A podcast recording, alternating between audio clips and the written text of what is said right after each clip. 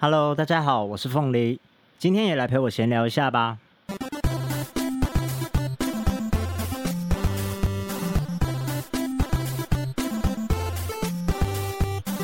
今天这一集是一个自我大揭露的一集，我也不知道为什么，我某一天就突然觉得我要做这个主题的一集，就是关于我出柜，我是一个男同志，然后我有很多的以前的故事什么的，我想要在今天这一集跟大家分享，请先不要急着离开，不要觉得。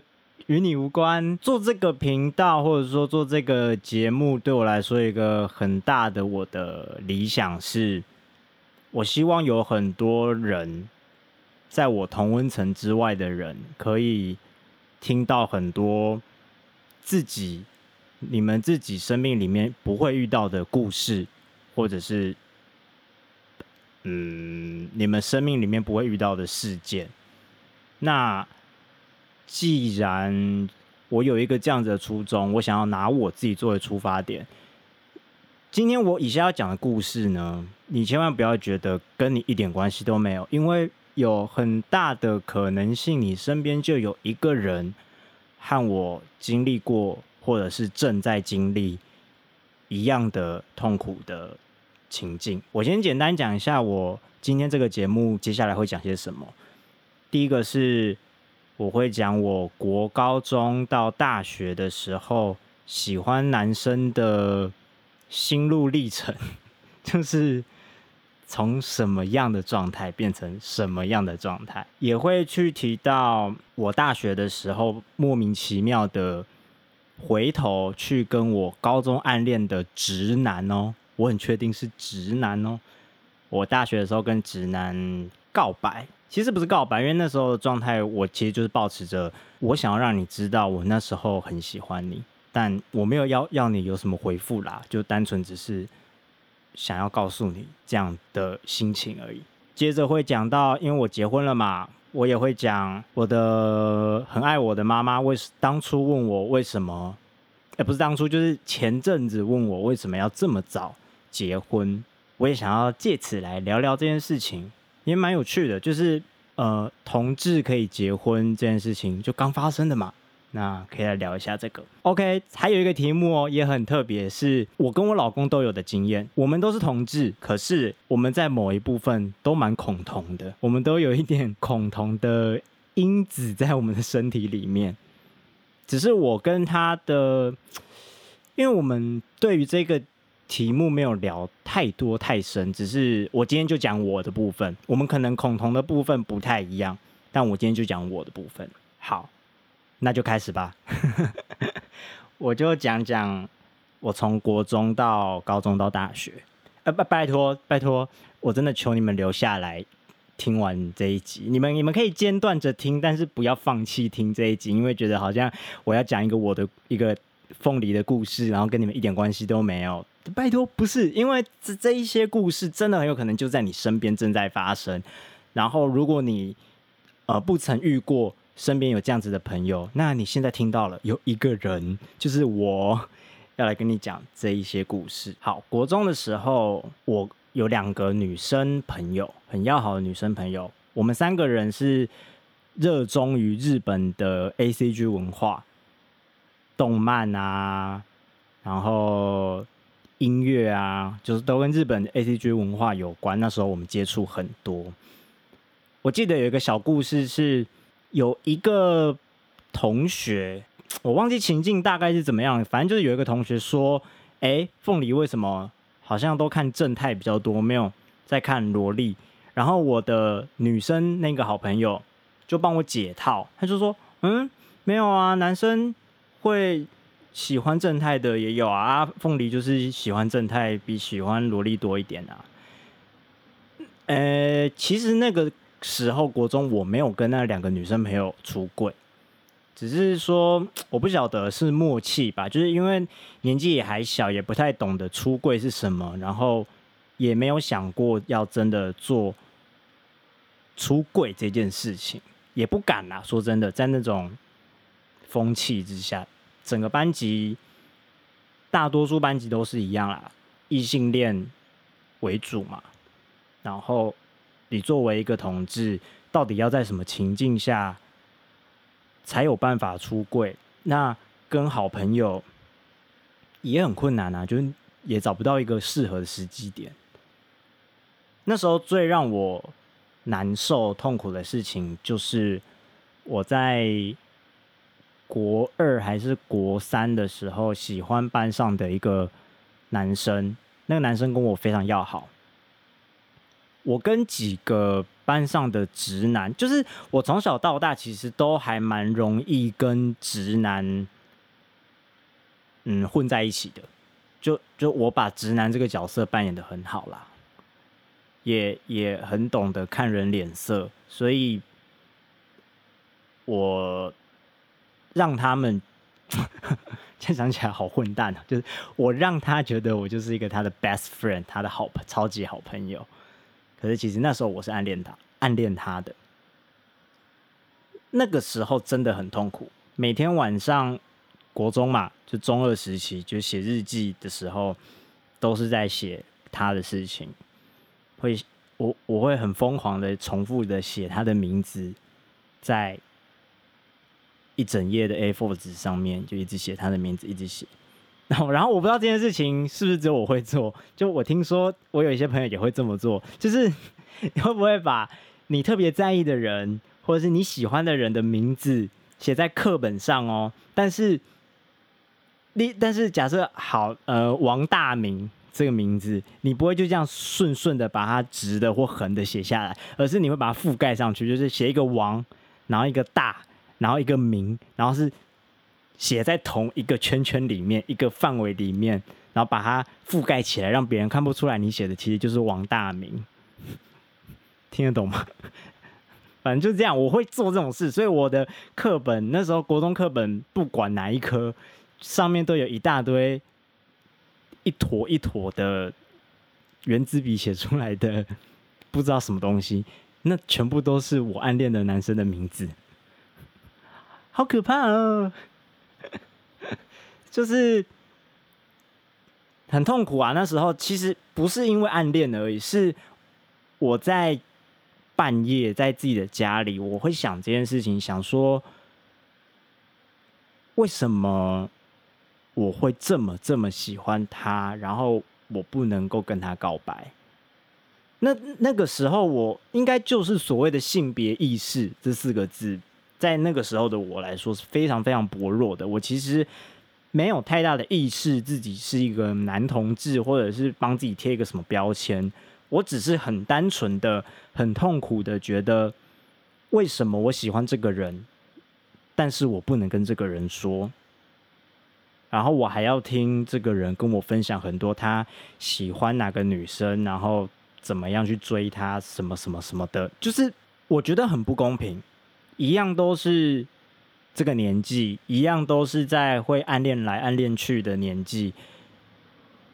男生喜欢女生，女生喜欢男生，是可以在好朋友之间流传，在好朋友之间闲谈去聊到这些事情。可是男生喜欢男生。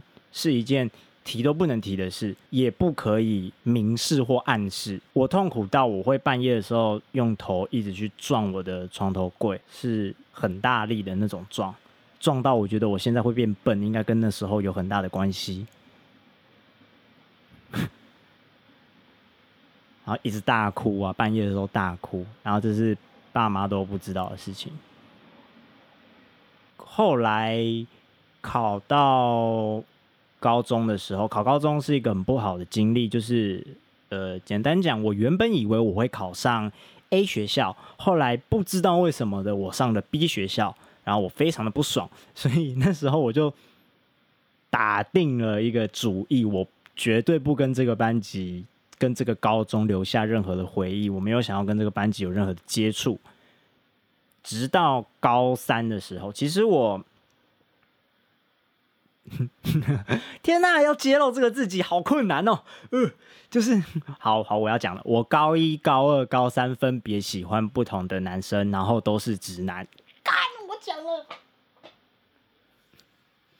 对，就是这样。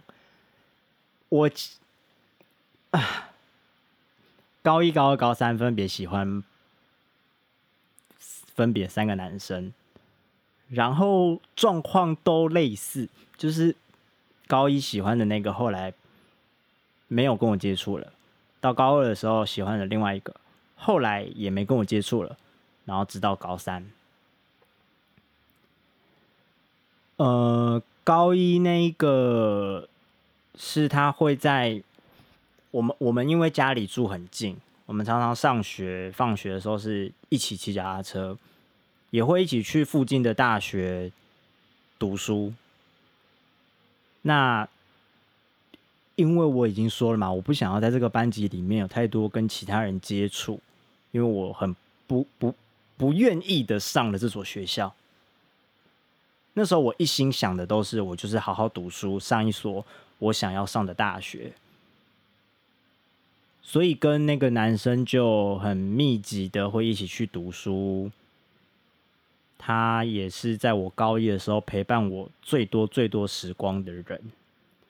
那后到后来慢慢的就就，我觉得我自己活该啦，因为毕竟你暗恋一个人的时候，你跟他的相处模式不太可能很自然而然的就是一个好朋友的模式。你会有很多，这这不管异性恋、同性恋，我觉得都一样啊。你只要是暗恋对方，你跟对方的互动就会有一些不一样的地方。而当对方察觉到了那个不一样的时候，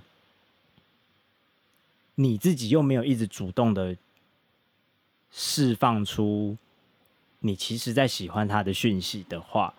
干，又毕竟我是男生，对方也是男生，这种事情在那个时候、那个年纪，我是根本不能够明示暗示的，所以我一样就是行为上有一些不一样，但是我又不能够明白的告诉他我喜欢你，所以于是关系就变得有一点奇怪，那就渐行渐远了，就没有联络了。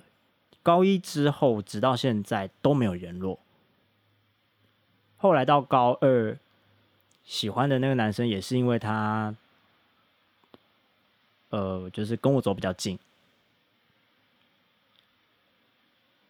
我跟他有一个小故事，真的很无聊哦。这故事超级无聊，可是是我到今天想到我都还会微微一笑，很甜蜜的一个故事。就是我们的学校的福利社有卖鸡排，干我讲这干嘛？对，福利社有卖鸡排。我们吃吃中餐的时候呢，一起去买鸡排。然后他跟我说，他不想要回教室，因为大部分的人都是买了午餐之后就回教室跟大家一起吃。这样，他就跟我说他不想回教室，所以我们两个人呢就走到校园的某一处没有什么人经过的地方，一个大树下，然后就坐着，然后把鸡排吃完，然后才回去。讲完了，很很无聊的故事嘛。但我现在想起来都还很甜蜜，因为没那个时候没有人会主动邀约我，嗯，做这种比较亲密的行为。这个亲密不是在说恋爱的那种亲密，而是就是单纯就是关系很友好的亲密。所以加上我暗恋他，所以让我会有满满的，就是很开心啦，嗯。然后再来也是一样，关系变质了，跟高一的状况几乎是一模一样的。然后到了高三，到高三之后，我的心态开始转变了，我开始有想要跟这个班级的人多一点接触。我就主动的跟那个时候就是座位安排在我隔壁的一位男同学，他的他的型就是那种高高的，然后身材标准标准身材的男生，然后我知道他有女朋友，也知道他跟他女朋友有一点小状况，我就借这个话题主动的跟他攀谈，不然基本上那个时候高中我是没不会主动跟。呃，我不熟悉的人攀谈的，可是那时候不知道为什么，我就是一个心态转变，想要跟班上有一点接触。然后我第一个打入的团，就是 我第一个打的打入的地方，居然是直男团，就坐在我隔壁的那个直男同学，然后他就是班上那种你知道，在阶级地位里面，在班级阶层是比较高的那种直男团的一员。我不知道为什么，我居然找了他说话，后来就越来越熟，越来越熟，然后也喜欢他，呵呵。我们的关系一直都很要好，他会分享他最近喜欢的歌给我听。那时候学测完的时候，为了要准备大学面试甄选的资料，我几乎是每个礼拜都会去住他家一次。在这么好的关系的情况之下，我依然是不敢告白，依然没有做任何行动的，就毕业了。直到上大学，我上的大学是戏剧系，戏剧系基本上 很长，有高几率是 gay 比直男还要多的一个系所，所以我很好，我我我。讲一个我在大学怎么出柜的，好了，就是上大学之后呢，有一个跟我很要好的女生朋友，我们因为就是就就是刚上大学嘛，所以大家其实不太认识。那有一个跟你比较要好的，你就会跟他走很近。我们两个就时常的，就是走在一起，在学校里面晃来晃去。大家班上的人看到我们，常常就是一对出现，然后就有。班上就有声音说我们两个是不是在一起？那我早就跟这个女生出柜了，所以那个女生后来她就问我说：“哎，以后如果我们再被班上同学问说我们是不是在一起，我可不可以直接告诉他们你是 gay？” 我就会跟他点头我说：“好啊。”所以后来班上只要有人经过我们两个，然后开始这边指指点点说：“哎呦，你们两个。”然后我那个女生朋友就会指着我，然后对他说：“他是 gay。”所以。我就很自然而然的在班上出柜了，也没有什么大到大学，应该是因为我很幸运进的是戏剧系，就没有完全没有问题，就是在这个班级的氛围底下，只是比较有趣的就是，可能因为开始认识自己的身份，也开始接受自己的身份，尤其是身边的朋友支持你的人很多。你就不会有那么多的恐惧了，所以我开始回头去翻，呃，我以前喜欢的那些男生的 FB 啊什么的。某一天，我就突然决定，哎，不是不是，是我高三喜欢的那个男生，某一天说要来我们学校，问说可不可以住我宿舍，我答应了。他也来了，在他来之前，我就在跟我的好朋友传讯息说，我不知道为什么，我觉得我要跟他讲我喜欢过他，我想要跟他告白，然后我朋友很支持我，所以我就写了一封信，里面就是写就是告白信啦，但里面也写的很清楚，就是我没有我没有要干嘛，我没有要 你跟我在一起什么的，我单纯只是想要告诉你。我曾经喜欢你，然后谢谢你给我很美好的回忆。然后那封信就在他住我宿舍的隔天早上，我们去吃早餐的时候，我就递给他，然后他就呃收到了，看看完了，然后离开我们学校，这样都没有问题。他后来。大一、大二那时候，甚至应该到大三，都还有就是讯息，有时候都还是会传。就是我明显感觉得到，呃，这个直男没有很排斥这件事情，或者是至少他没有就立刻跟我断绝关系。我觉得那对我来说就很够、很够、很够了。就是就是对我来说，我跟他的关系。在我的生命里面，就是一个很圆满的状态。那当然到今天都不不太有联络了，大家都有自己的生活，离开大学，离开大学了，所以有人工作了什么的，就没有没有再这么积极的联络。哎，不是这么急，应该说完全没有联络了。但我完全没有遗憾，就觉得我跟我高三喜欢的这个男生，就是有一个很完美的结局。那高二，我跟高二的男生，我也是后来有传讯息跟他讲，他也是一样，就是跟我的相处模式还是一如往常。后来也是会跟我打屁聊天，然后讲干话。我觉得。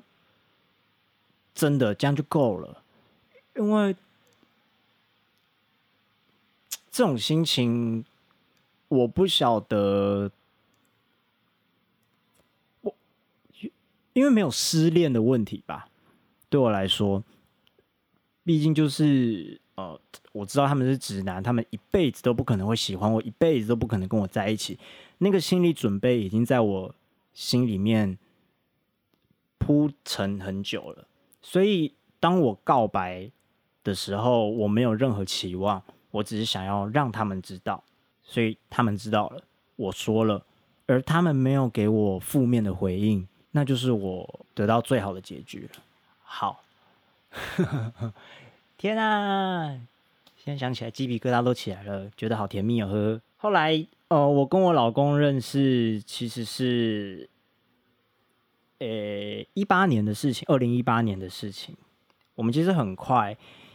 一八年那时候有呃公投嘛，十一月二十四号的公投，我相信那时候我同温层的人啦，很多人都非常焦虑，很甚至很痛苦，直到公投结束都一直很痛苦，一直处在很焦虑的状态，就是没想到台湾有这么大多数的人是。不支持我们的是不不不不愿意给我们人权的，所以那个失落感的失落感是强大的。直到隔年二零一九年的五月十几号、十七吧，好像就是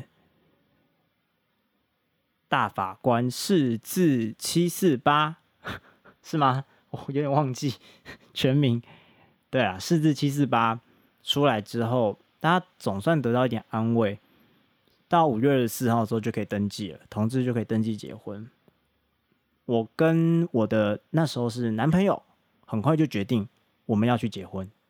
五月二十四号当天，我们就立刻去登记了。嗯，这时候我想先说一件事情，就是现在。同志可以结婚这件事情，并不是一件嗯完美的结局，就是在性别平等、性平教育，或者是 whatever，就是 这条路上，现在的同志婚姻基本上跟民法的婚姻还是有落差的，而这个落差就像是。白人用白人的饮水机，黑人用黑人的饮水机一样，就我都给你们饮水机用哦，都有水喝哈，不要该，只是白人用白人的，黑人用黑人的的这种概念，所以这条路还没走完啊！我的沙士倒了，抱歉。好，所以就是好，这这个这件事情，我我我我不就先点到为止。对我来说，这件事情还没结束，我们的呃。性别运动还没有结束，还要继续。只是前阵子我妈问我说：“为什么要这么早就决定要结婚？”其实那时候我老公当时就还是我男朋友的时候，我们两个明明当时都是说我们不要结婚，就算可以结婚了，我们也不要结婚。我们就是那种。不知道，就同温层的人大部分应该都会这么想。可是直到直到四字七字八出来之后，我不晓得哎，我我整个人就是有一股冲动，然后很多人也这么说，就是结婚是需要冲动的，对，就是一股冲动，觉得嗯我要结，不管我要，五月二十四号当天我就要登记。好啦，这里面有有几个原因啦。第一个当然是我觉得这是个历史的见证，我我不想错过这个台湾的第一次啊，这是一个蛮幼稚的想法，可是也是我很真实当时有的冲冲动。再来是我谈过几次恋爱，我我。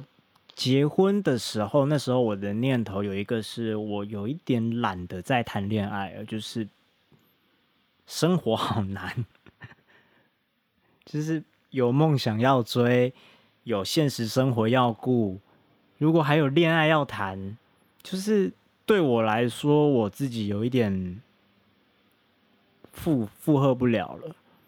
我想要花多一点时间跟力气在我的。无论是呃梦想，或者是现实生活，就是所谓的赚钱养自己都好，我我有一点不想要再花时间在谈恋爱这件事情上。而现在我跟我老公可以这么的确定，我们就是要结婚，有很大的前提是我们都有都有要共同成长的意识。什么意思呢？就，嗯，应该是说，我们都知道彼此都有自己的梦想要追，都有自己，就我们都是独立的个体，都有自己的事情要做。那我们今天有进行了一个婚姻的动作，单纯是因为。我们需要陪伴，而你就在我身边，你会陪着我。那我觉得那个感觉有一点像是今天我走在我人生的道路上，有一个人是跟我肩并着肩的，或者是说，或者是说，他可能背对着我，可是他永远都在那边背对着我。我往前走，他可能就巴古巴古巴古巴古跟着我这样。我可以不用去担心说，在这条路上，我如果跌倒了，会没有人接住我。而我们都相信彼此，愿意相信彼此，所以结婚这件事情，那个时候就没有那么困难。就是我们既然有很多共识，有有很多想法是一致的。就算不一致，我们也有一个嗯互动的模式去处理。当我们的价值观不一样的时候，出现冲突的时候，我们该怎么去处理？我们都有在学习这些事情，所以面对彼此，面对这一段关系，就算出任何状况，我们都相信彼此都会愿意。停下来为对方着想，愿意停下来为自己着想，停下来为这一段关系着想，而这样子的互动模式，我们两个都相信这是好的，所以结婚无所谓啊，就不不是我对我们来说，结婚这个东西没有那么的完了。我现在这样讲了，互加盟会来呛我。结婚这件事情对我们来说没有那么重要。互加盟要开始盖喽，那你们干嘛一直吵着要结婚呢？干我爽啦，我就是要结婚啦，怎样？所以，嗯，就这样吧。我觉得没什么。对于婚姻本婚姻本身这件事情，很值得我们去研究，就是到底什么是婚姻？有一个很很。理论的说法就是，它其实只是国家要来控制人口的一种方法，或者是国家要能够稳固，它必须要有一个婚姻的机制，它才能够让这个国家不容易溃散。因为婚姻就是绑在一起嘛，然后有税收啊，就会有一些制度的东西就会进来，然后国家去控制。就会比较容易。好，婚姻这个其实是一个大议题，就是到底什么是婚姻？为什么要婚姻？所以，嗯，好了，我结婚基本上就是出于一个很幼稚的想法，就是我爽。五月二十四号，同志可以结婚了，我当天就去登记送啦。好嘞，下个话题哈，为什么我跟我老公都恐同？酷哈，在我已经认同我自己的身份了，就大学之后，我还是会对于。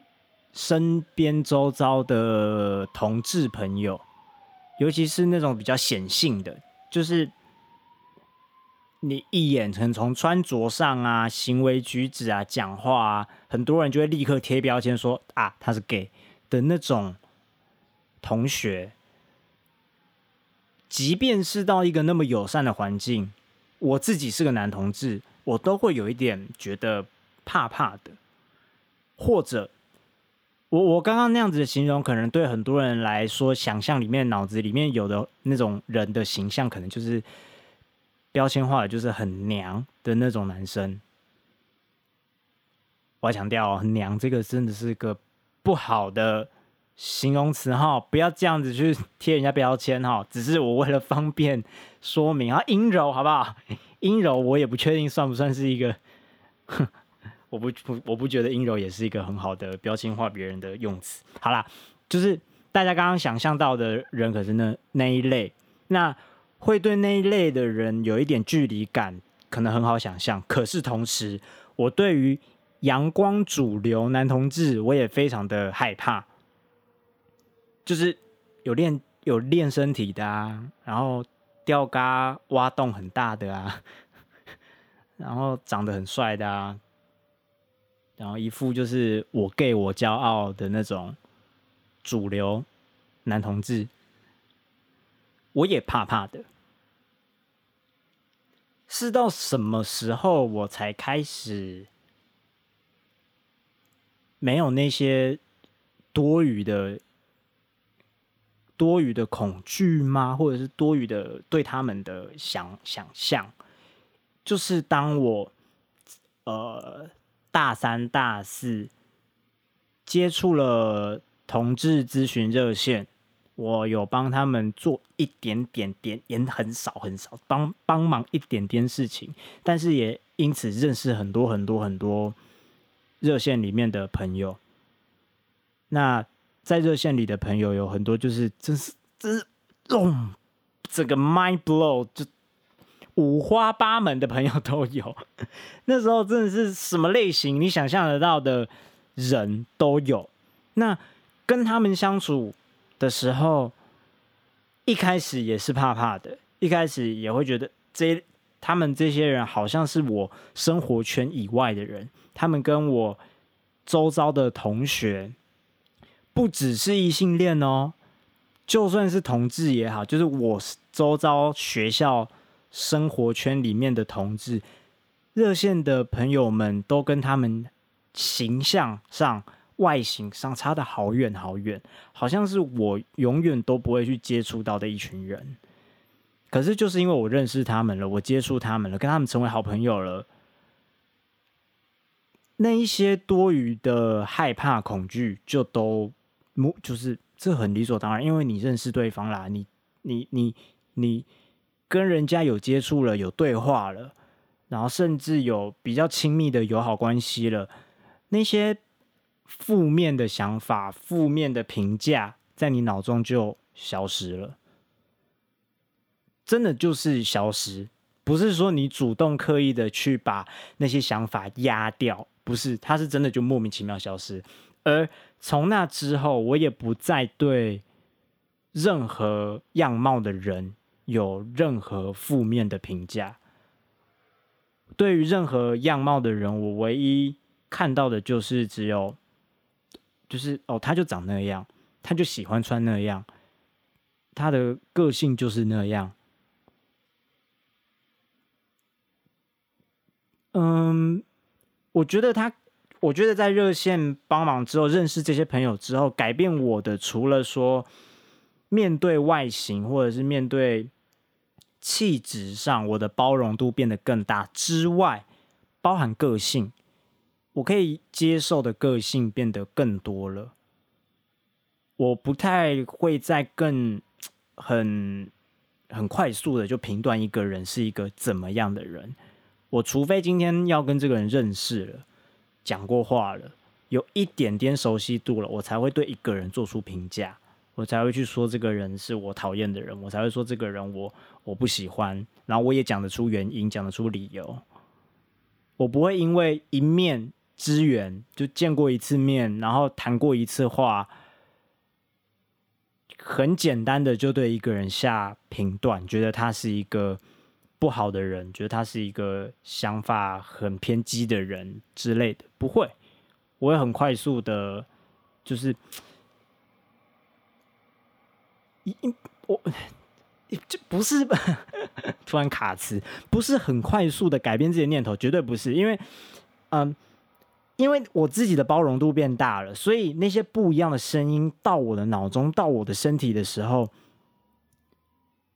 我是很自然而然的就接、就听进去、就接收了。但我只是接收而已，我还会经过消化，我还会经过思考。然后，如果要对一个人做出评断、要有评价的话，我还需要时间，要跟这个人有有谈过几次话，相处一阵子之后，我才有我才有立场去对一个人、对一段话、对一件事情做出评价。所以，我发现我们为什么我我啦我啦，我为什么会当初会恐同，就是因为。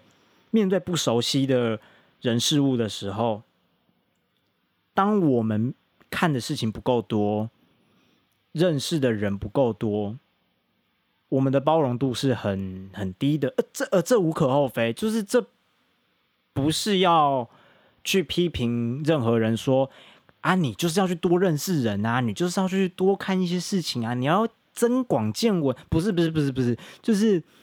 我觉得那是一个很自然而然的事情，就是我的生活到这个年纪，我的生活到这个地步，我接触的人就是这么多，所以我的包容度就到这个地方。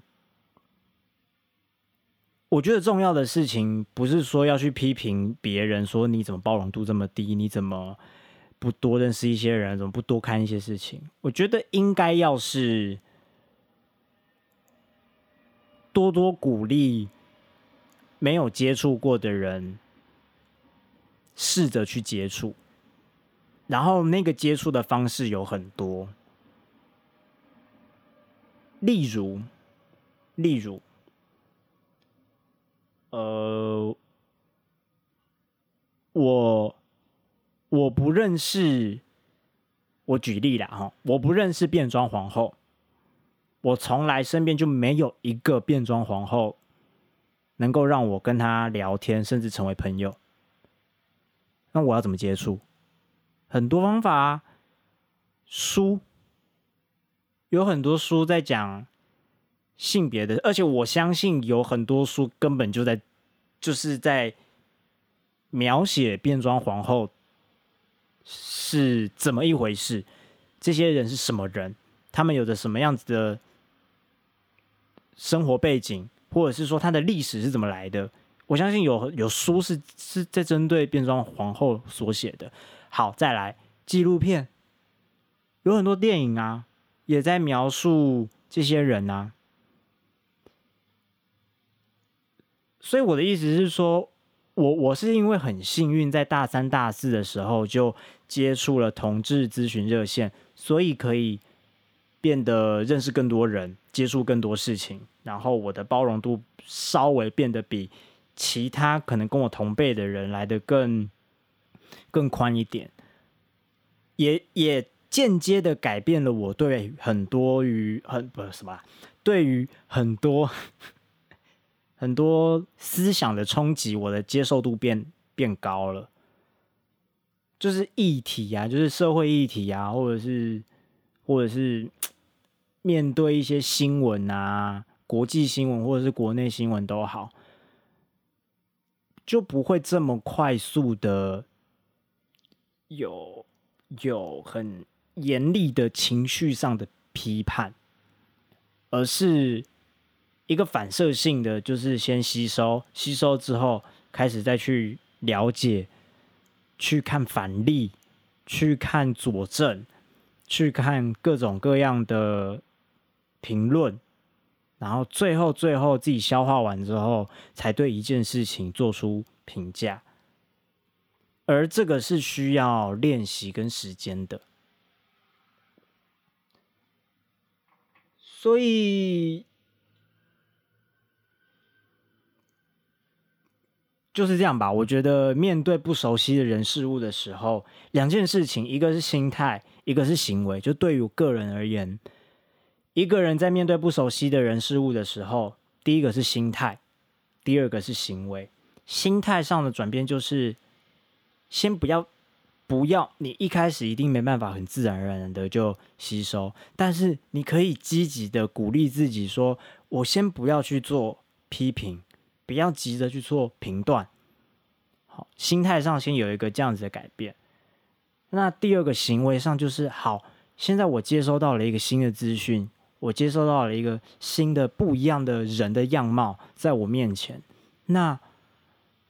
我要开始，如果如果我不想要成为很急掰的人，就是那种很讨人厌的人，没有包容心的人，我不想要成为没有包容心的人的话，我想要有所成长的话，那你的行为上就是面对一个你不熟悉的人事物，开始去做功课，开始去调查，开始去看书，针对那个人事物去看相关的电影、相关的书籍。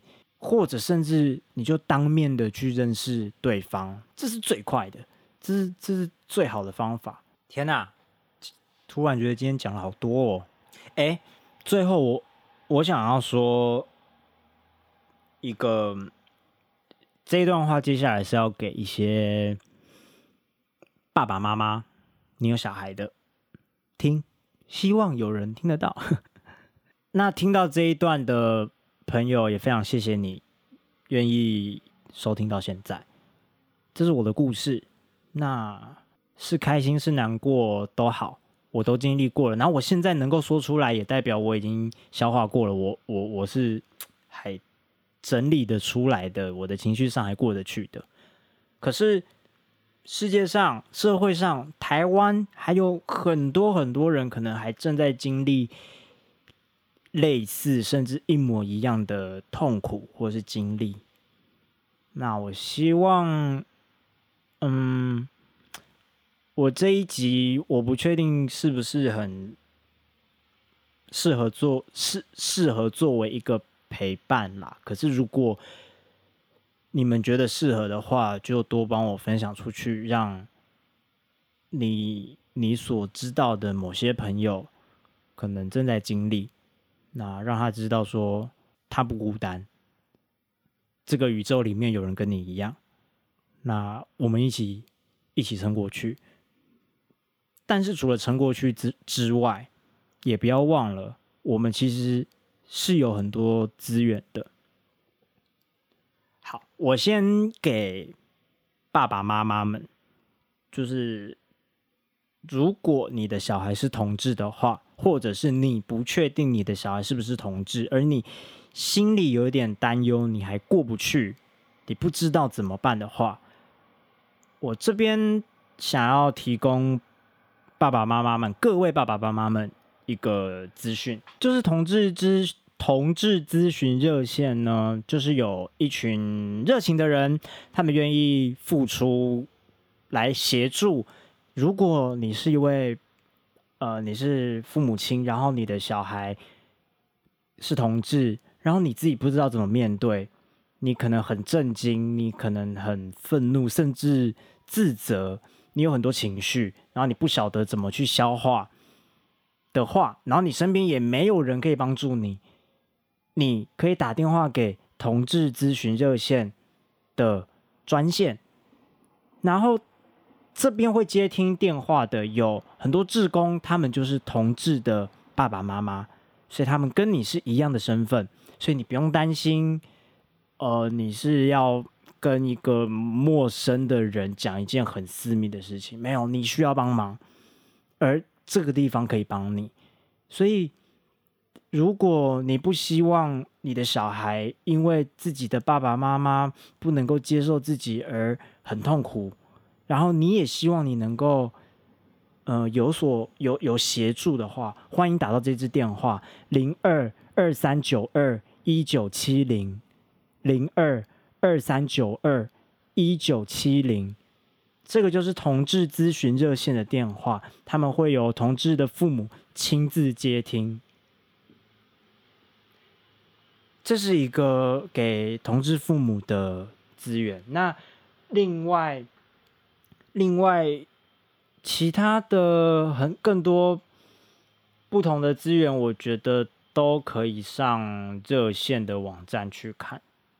不管你是，嗯，你是有出柜的压力，你不晓得该怎么办，或者你对于对于自我认同有困扰，你不知道自己到底喜欢男生喜欢女生，或者是你甚至不知道。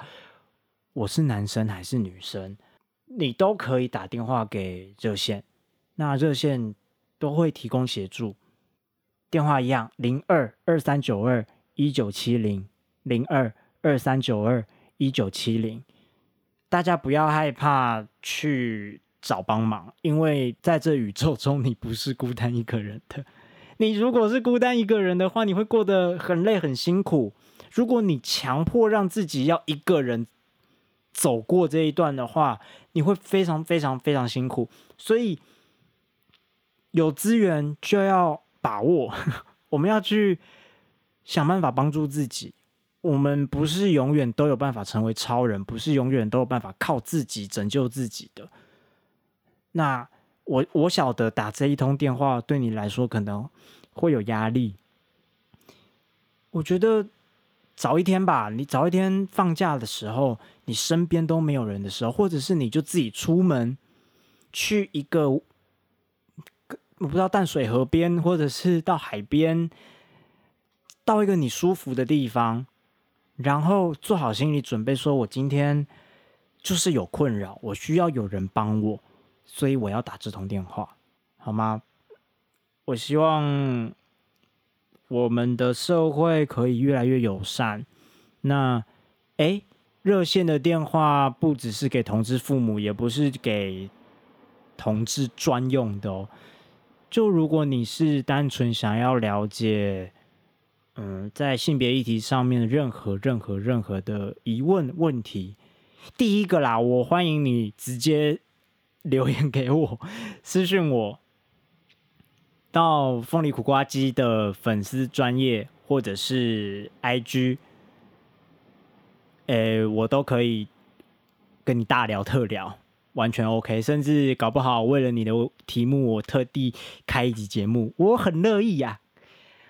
啊，再不然就是，即便你是异性恋，你很确定你就是异性恋，但是你对于一些性别的议题，或者是你身边有同志朋友，而你有一点。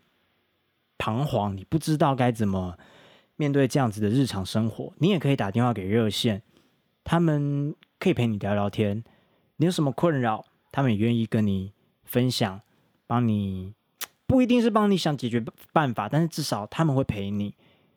方法一定是你自己要想出来的，只是你要知道，你不是孤单一个人，要靠自己的力量而已，有其他人可以帮助你。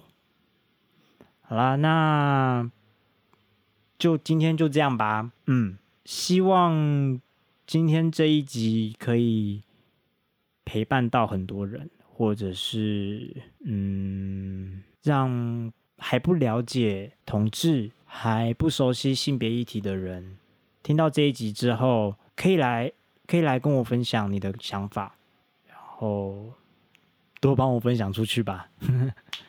好，谢谢大家收听喽，拜拜。